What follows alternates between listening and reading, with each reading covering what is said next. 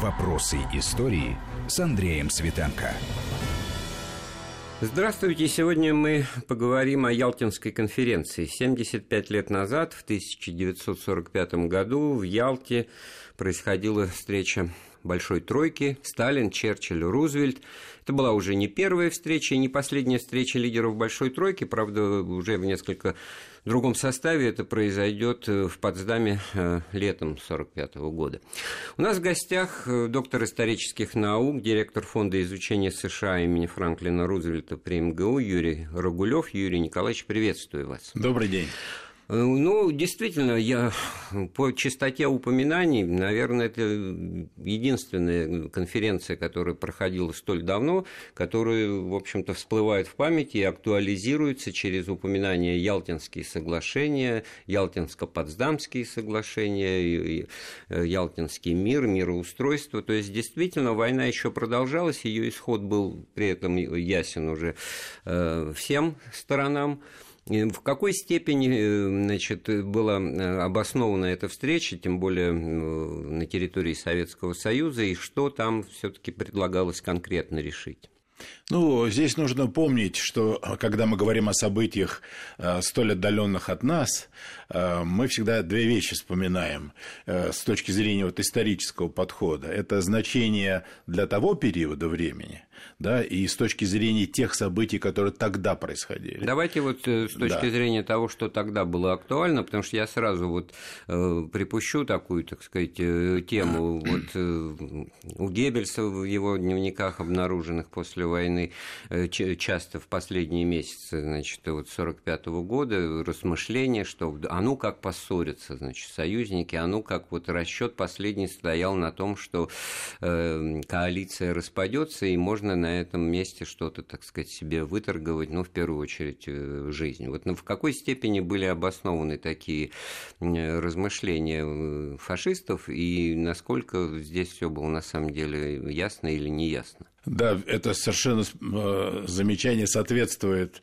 исторической правде, можно сказать, хотя с Геббельсом и с правдой, Геббельс и правда это э, понятие. Слова вместе не стоящие. Вместе не стоящие, но тем не менее вся верхушка э, нацистская, включая Гитлера, они очень не верили в этот союз. А, Гитлер никогда не верил, что капиталисты с коммунистами могут э, образовать какой-то работающий союз. А, и надо сказать, что даже после того, как союзники высадились э, в Нормандии, в, Нормандии, в 1944 году, когда уже начались боевые действия на Втором фронте, Гитлер все равно не верил. И, кстати говоря, одно из э, его, один из его шагов военных, вот это наступление в Орденах, оно было на это рассчитано. Он считал, что он сейчас даст, что называется. Да, он был невысокого мнения да. о боевых качествах э, американской армии. И, и он рассчитывал, что он с ними может пойти на переговоры, что они пойдут с ним на переговоры. Вот. Так что Гитлер и верхушка немецкая, они до последнего не верили вот в такую, в действенность этого. И вот с этой точки зрения, конечно, события в Ялте, а, они очень показательны. Они как раз продемонстрировали демонстрировали э, не только способность встречаться, но что и э, более важно способность договариваться и достигать результатов. Это именно в феврале 1945 года происходило, потому что, с одной стороны, вроде бы все понятно, но с другой стороны еще идут боевые действия, очень напряженные, еще погибнет немало людей, и в этом смысле надо было о чем-то договариваться конкретно. Ну а линии разграничения решение при выходе, ну, да, вот это Эльба, да, то, что потом вошло тоже в историю. Потом ведь с Берлином-то тоже отдельно вопрос э, стоял на тот момент, кто его будет брать и как потом э, значит, с ним поступать. И получилось так, что брали-то его наши отцы и деды, а в результате Берлин стал э, особой зоной, в которой возникла зона оккупации американская, британская, французская, и получилось разделение на Западный Берлин и Восточный. Я так понимаю, что именно в Ялте такое решение было. Да, с точки зрения разделения Берлина, да. Но вот с точки зрения военных операций, я бы хотел сказать, что вот в ходе войны было три конференции, на которых э, лидеры гиганты, да, это Тегеранская и Ялтинская, где большая тройка встречалась, и Потсдамская, где уже немножко в ином составе. Ну, Труман уже, значит, Рузвельт да, умер собрались. в апреле 45-го, а в Великобритании, я просто напомню в двух словах, в Великобритании прошли выборы, Э, и консерваторы проиграли. Черчилль хорош был в экстремальной ситуации, а значит, на пороге мира они поменяли на лейбористов, и приехал Этли. Значит, ну, для Сталина это было, конечно, тоже, наверное, впечатление какое-то произвело. Вот. Да, вот что я хотел сказать. В этих, на этих трех конференциях они, э, каждая из них играла свою э, определенную совершенно роль. Вот Тегеранская конференция, там речь шла о военных операциях.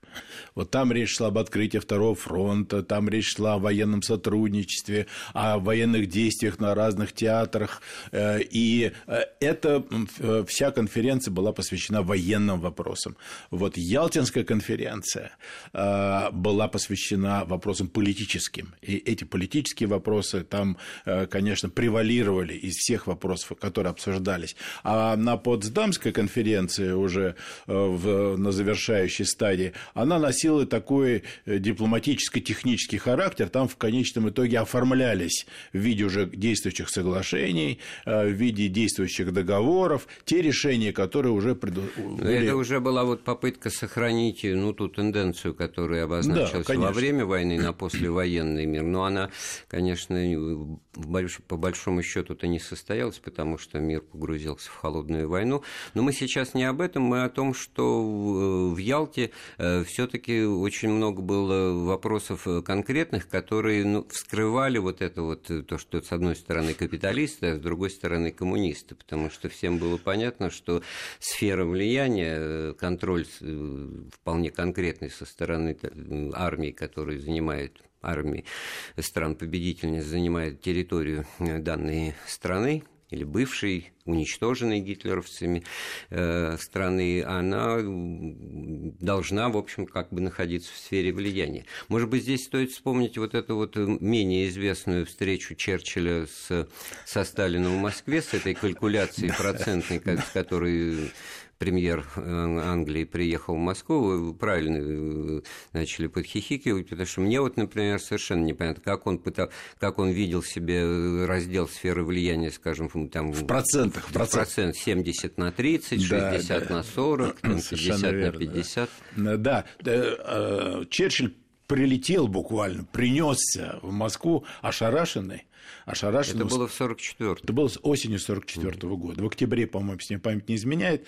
Он принесся в Москву буквально ошарашенный успехами советской армии.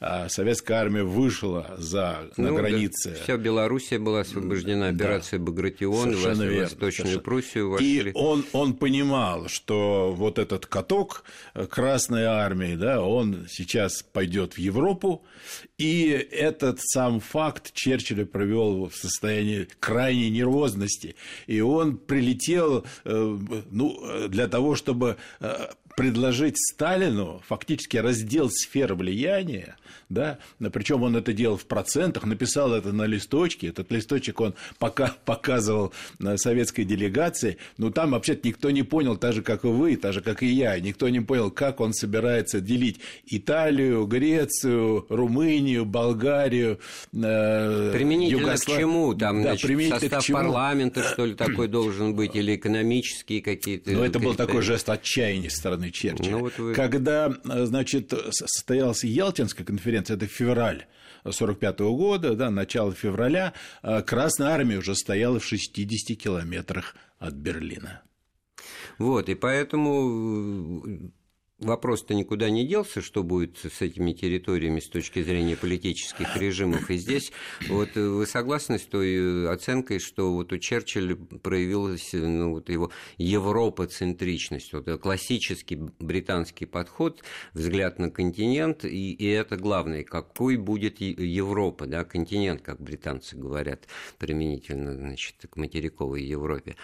А у Рузвельта подход был глобалистский, мировой, там, с Тихоокеанско-азиатским регионом, и он якобы, значит, такого внимания и значения не придавал тому, будет ли в Польше социалистическое государство или капиталистическое, там, вот это вот страны Восточной Европы. И это сыграло на руку Сталину, он э, этой разностью этих подходов своих коллег воспользовался. Ну, я согласен э, с некоторыми тезисами, которые сейчас озвучили. Первый, что действительно уже начиная с 1944 года, когда в Америке началась подготовка к послевоенным всем делам, и внутри страны, и, и во внешней политике. А, уже Соединенные Штаты тогда стали мыслить глобально, потому что Соединенные Штаты выходили из войны, имея 50% мирового потенциала промышленного, и превращались просто в ведущую, в единственную, мощнейшую такую державу. И они действительно мыслили глобально. Что касается, и это, в общем, в их документах нашло отражение, вот такой глобальный подход. А, в этом глобальном подходе у американцев были определенные препятствия. И эти препятствия как раз были связаны с Европой. А, и здесь нужно понимать, что Европа тогда представляла собой а, некий, так сказать, а, континент государств, все из которых были колониальными старыми державами и колониальные системы тогда продолжали существовать. И для Рузвельта Европа, поэтому он не верил в Европу, не верил в будущее Европы. И не хотел как бы максимально быстро И не хотел в этот, как американцы считали, змеюшник, туда влезать, слишком сильно, потому что там вот это внутри европейское соперничество и борьба старых колониальных держав, американцы всегда старались от нее держаться подальше, но для них было важно обеспечить э, некий режим или некий доступ к тем огромным владениям э, Европы колониальным, да, которые не в Европе находились, да. да, я почему-то про Голландию, пока вы говорите, вспоминаю, мало, наверное, кто отдает себе отчет, что вот Индонезия это была колония Голландии, а сейчас это и по численности населения, по экономическому потенциалу, ну, страна, входящая в мировую двадцатку. А, и тут Индия, не только Индия была, да, Индия да, была, тут не только даже колония. Англия и Франция, а вот э, все то, что связано с, с европейской колонизацией мира и других континентов, существовавшие ну, в таком полуразобранном виде. Но и в этом смысле интерес экономический США здесь понятен. Но с другой стороны... Не вот... только экономический, но и политический, и политический. Потому что, несмотря на то, что мы как бы объединяем Запад в один, так сказать, э, да. в одну компанию, да, в один лагерь, э, Британия, США, близкие англосаксонские державы и все прочее, но э, при этом американцы всегда выступали против колониализма, всегда выступали за свободу колонии, всегда выступали за политику открытых дверей. Вот. И в этом смысле поддерживать политику колониальных держав, сохранять их вот эти все владения э, и э, вмешиваться в их соперничество этих колониальных старых держав. Да, вот этот капитализм Штаты. Э, скрипучих половиц, как его Диккенс называл применительно к британскому, он для Америки был не, не характерен, и тут надо тоже давать себе в этом отчет. И речь Это идет о том, них... что да, не территорию брать и на штыках, значит, ее контроль над ней обеспечивать, а экономическое пространство, связи, ну, если угодно, зависимость, так сказать, распространение. Все то, что классика марксизма, ленинизма объясняла там борьбой за рынки сбыта и производства, это в какой-то степени здесь верно. Но здесь вот вы не находите, что тут противоречие, обладая 50% мирового экономического потенциала на выходе из Второй мировой войны Соединенные Штаты, э, вместо того, чтобы, как бы, так сказать, показать его с политикой мягкой силы, да, современные тезисы, они, значит, как-то, ну, если не пренебрежительно, то снисходительно воспринимали вот эту перебранку вялую Черчилля со Сталином применительно к, процентом влияния в Венгрии, Югославии, Польше, значит, им так это не... Почему? Могли бы, так сказать, что-то здесь помочь? Ну, э, видите, в чем дело. Мы только что говорили о том, что как раз здесь цели Британии и Соединенных Штатов не вполне пересекались. И, э, конечно, здесь важно еще вот что. Британцы боялись того, что Соединенные Штаты вскоре покинут Европу. Хорошо, вот на этом месте сделаем э, паузу в нашем разговоре, вернемся в студию через несколько минут. Вопросы истории. Вопросы истории с Андреем Светенко. Мы снова в студии Вести ФМ.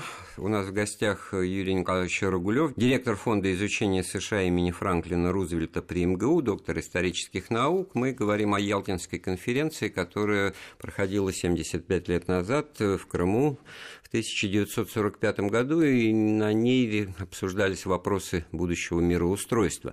И вот э, вышли мы на такую точку, что если англичанам было важно восстановить э, классическую систему отношений по возможности под британским влиянием, э, в первую очередь в Европе, то Соединенные Штаты мыслили более масштабно, глобально и хотели в этом смысле использовать все те преимущества, которые они объективно говоря, так сказать, в ходе войны получили, потому что все потенциальные конкуренты в рамках капиталистического способа производства, ну, если не в руинах лежали, да, то были ослаблены очень значительно, а Соединенные Штаты были, значит, на подъеме.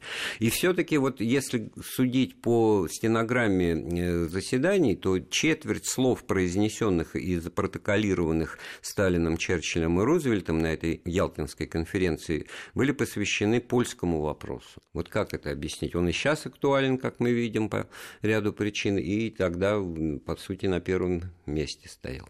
Ну, потому что здесь столкнулись два подхода.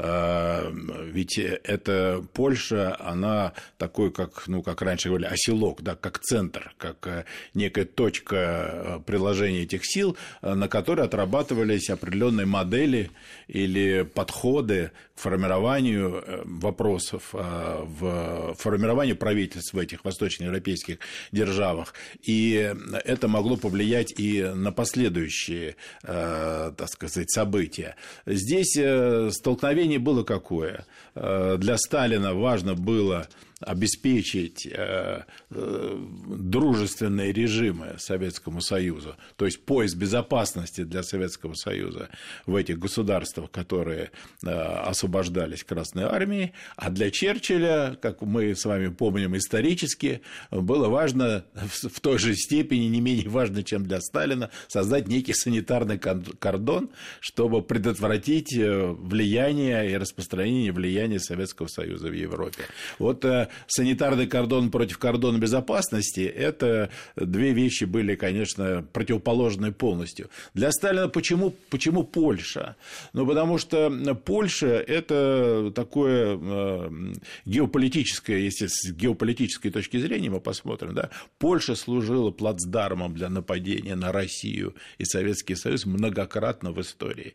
Польша так расположена, что все э, пути ведут пути в из Польши, ведут... да, и вели из Польши всегда служила плацдармом для нападения. С древних времен и до наших дней, что, так сказать, Наполеон, что Первая мировая война, что Вторая мировая война. Подогреваемые оскорбленными чувствами национального достоинства поляков, да, вот я вспомнил времена наполеоновские, когда вот этот Совершенно поход, который верно. вызывавший, он уничтожал государство, он э, свергал э, правительство, но единственная страна, которая его приветствовала, и такие романтические Э, воспоминаний сохранила об этом периоде. Это была Польша, польско-французская, и участие и на поле боя, и с надеждами на свою будущность.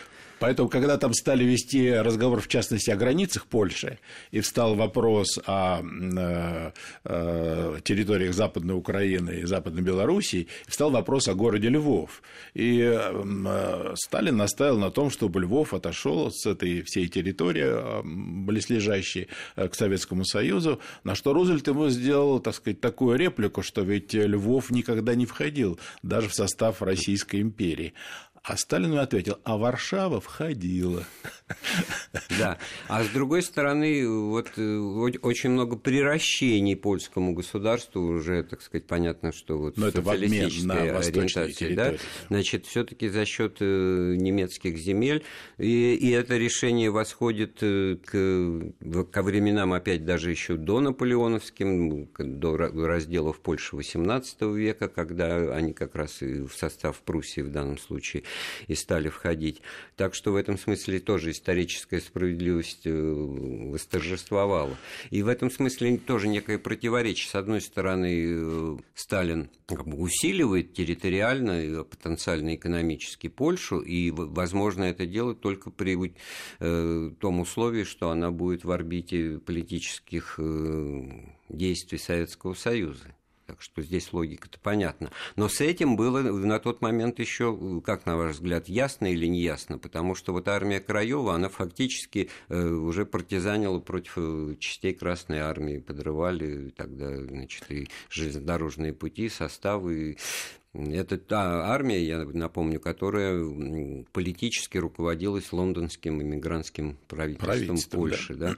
И в этом смысле Польша фактически была в ситуации, ну, если не двоевластия, то какой-то вот э, латентной гражданской войны, которая могла бы вполне там, так сказать, и начать происходить в результате освобождения от немцев. И, наверное, это тоже был фактором, который использовал тот, тот же Черчилль.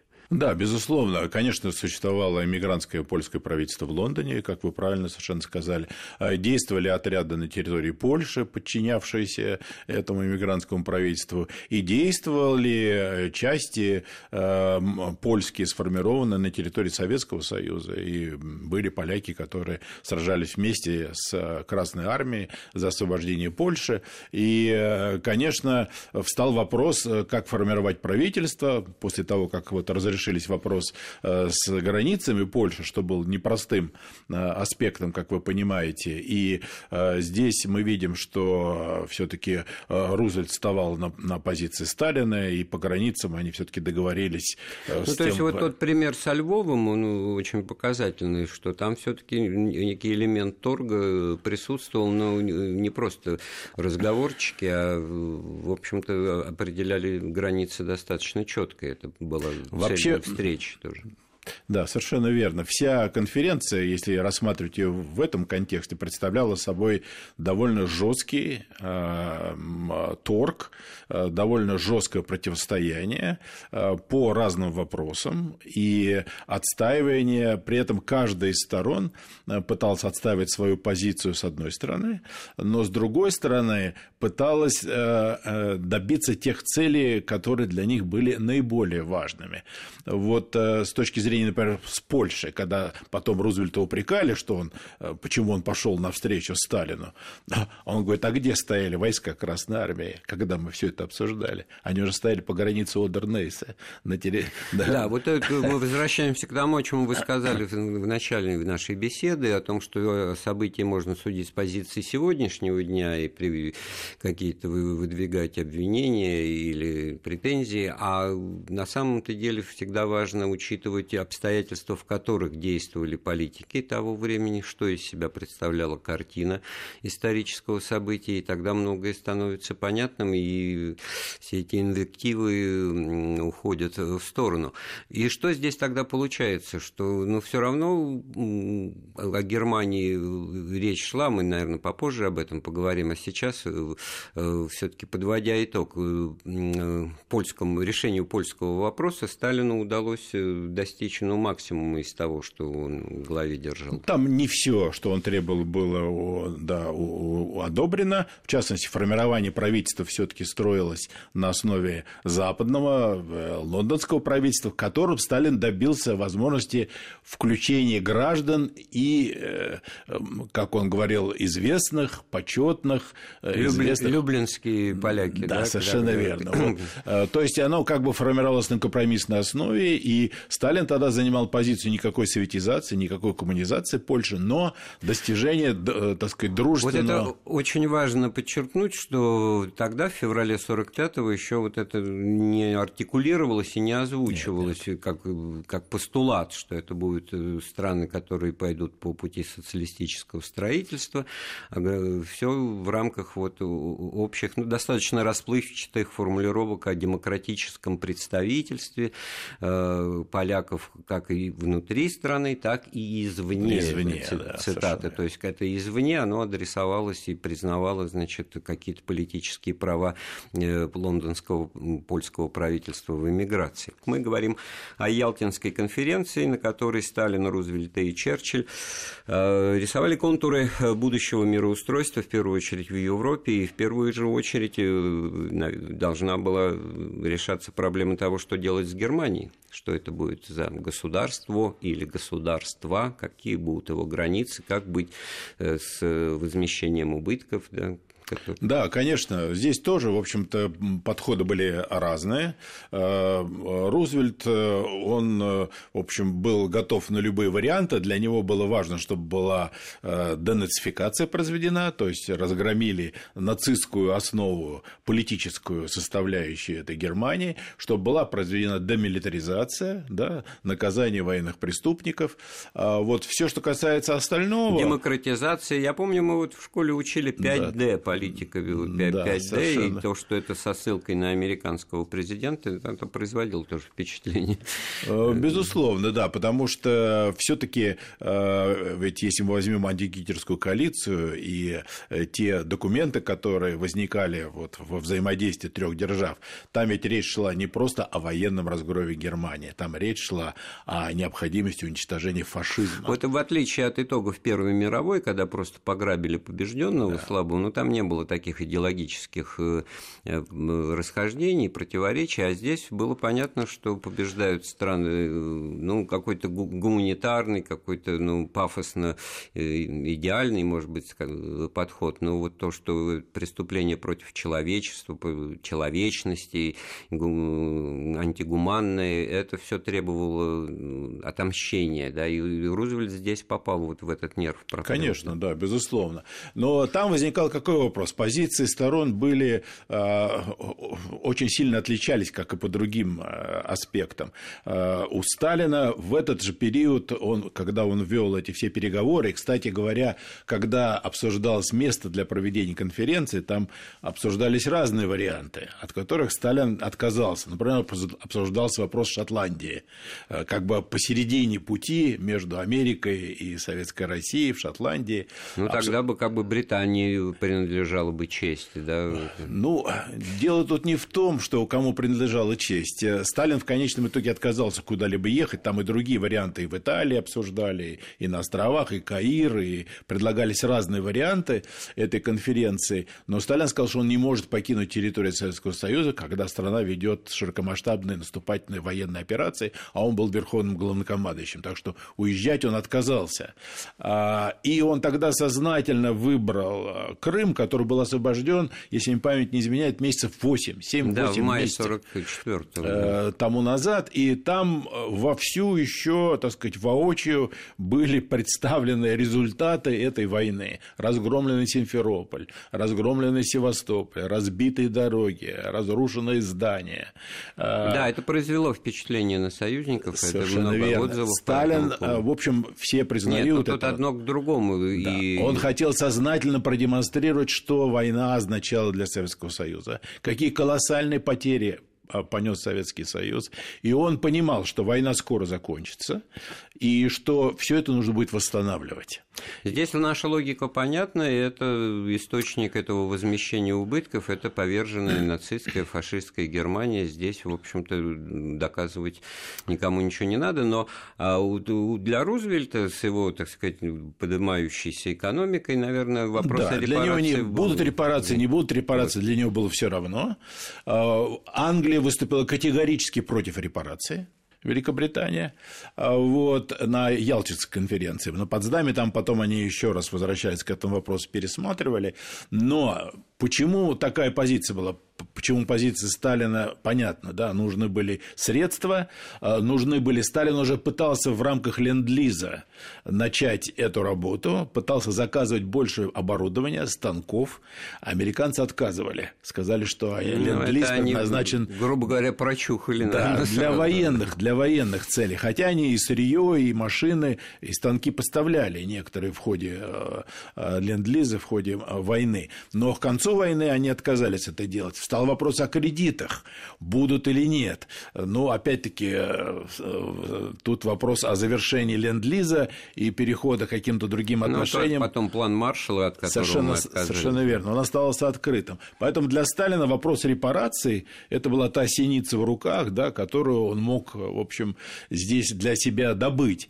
А что касается Черчилля, то он а, очень опасался того, поскольку в разговорах с Рузвельтом он понимал, что американцы не хотят долго задерживаться, что американские солдаты... Так он боялся, что Америка уйдет, уйдет из, Европы. из Европы, и он останется один на один с Советским Союзом, со Сталином.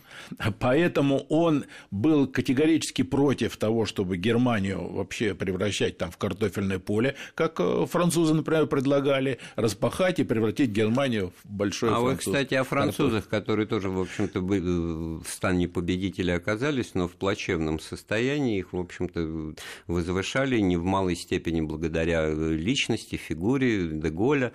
И Деголь, кстати, тоже посещал Москву во время войны, и благодаря поддержке Сталина его авторитет вырос, но все таки Франция в этом смысле была среди союзников, какой-то статус ее был непонятен. Да, он был исключительно с точки зрения противовеса.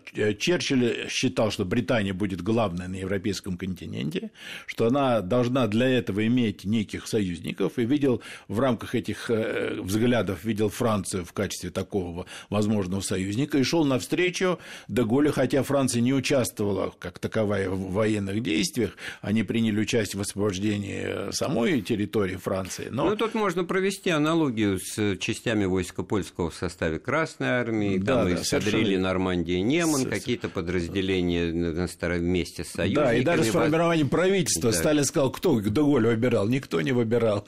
Но он, значит, руководитель и выступает и ведет да, переговоры. Свободная да. Франция. Свободная Франция. Вот. А получается, что Германии, ну, как ни странно это покажется, но были шансы при наличии какой-то внутренней политической силы, правда, откуда бы ей взяться, для того, чтобы достаточно быстро ну, субъектом мировой политики снова стать. Тем более, что в отличие от Версальского договора, здесь ситуация покажет, что в Германии все будет происходить иначе. Это я к тому, что на Ялтинской конференции конференции ведь не, не было разговора о том, что будет на территории оккупированной Красной Армии будет одна Германия, на территории оккупированной Нет. союзниками другая подход был такой, что это должно быть все-таки единое государство. Да, даже, даже вопрос о репарациях рассматривался с точки зрения всей территории Германии. А потом он был решен по-другому. Там, потом, когда уже были э, зоны оккупации возникли в соответствии с ялтинскими договоренностями, и Франции были тоже отведена часть э, для оккупации Германии, э, в основном небольшие кусочки, которые прилегали к самой Франции.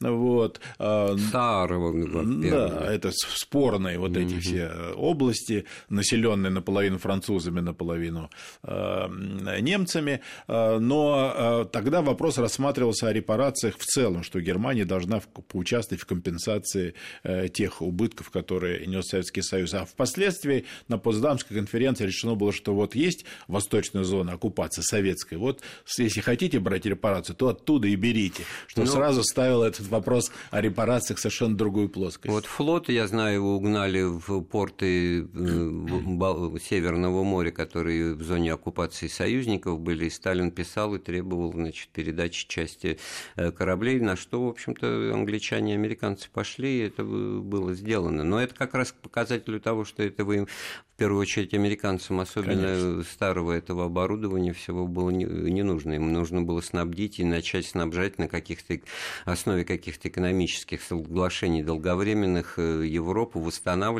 Ну, вот тот самый план Маршалла, который бы обогащал и Америку, и выглядел как подъем экономики стран Европы.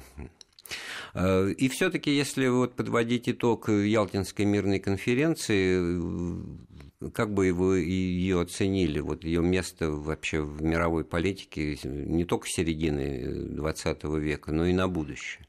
Ну, ее значение по тем вопросам, которые мы только обсуждали только что и уделили им столько внимания, эти вопросы, как говорится, канули в лето. Да, они уже с, с точки зрения последующей истории, они уже не представляют такой ценности. Но, тем не менее, были два вопроса, которые мы не затронули, но которые как раз э, определяют значение международной и политической этой Ялтинской конференции до сих пор. Ну, потому что это не вопросы истории, а вопросы да. современности. Вопросы современной, так, да? самое что ни на есть современной а политики. А именно, Это да. вопрос Организации Объединенных Наций, который действует до сих пор, который был создан в соответствии с договоренностью на Ялской конференции, и вопрос восточный, вопрос Сахалина и Курил, который до сих пор э, превращается, остается таким острым в взаимоотношениях э, России нынешней и Японии. А главное, что было определено вот устройство и доминирование в послевоенном мире стран-победительниц, великих держав, и этот термин, так сказать, он не просто слова, но он отражал реальность и отражает ее во многом э, в настоящее время. Наличие Совбеза ООН, постоянные члены Соединенные Штаты, России, Великобритании, Франции и Китай, э, обладание ядерным оружием на легальных э, основаниях, общепризнанных в мировом пространстве, поэтому значение Ялтинской конференции, конечно же, неприходящее в этом отношении и по сегодняшний день. Большое спасибо. У нас в гостях был Юрий Рогулев, директор Фонда изучения США имени Франклина Рузвельта при МГУ, доктор исторических наук. Программу подготовил и провел Андрей Светенко. Слушайте Вести ФМ. Вопросы истории.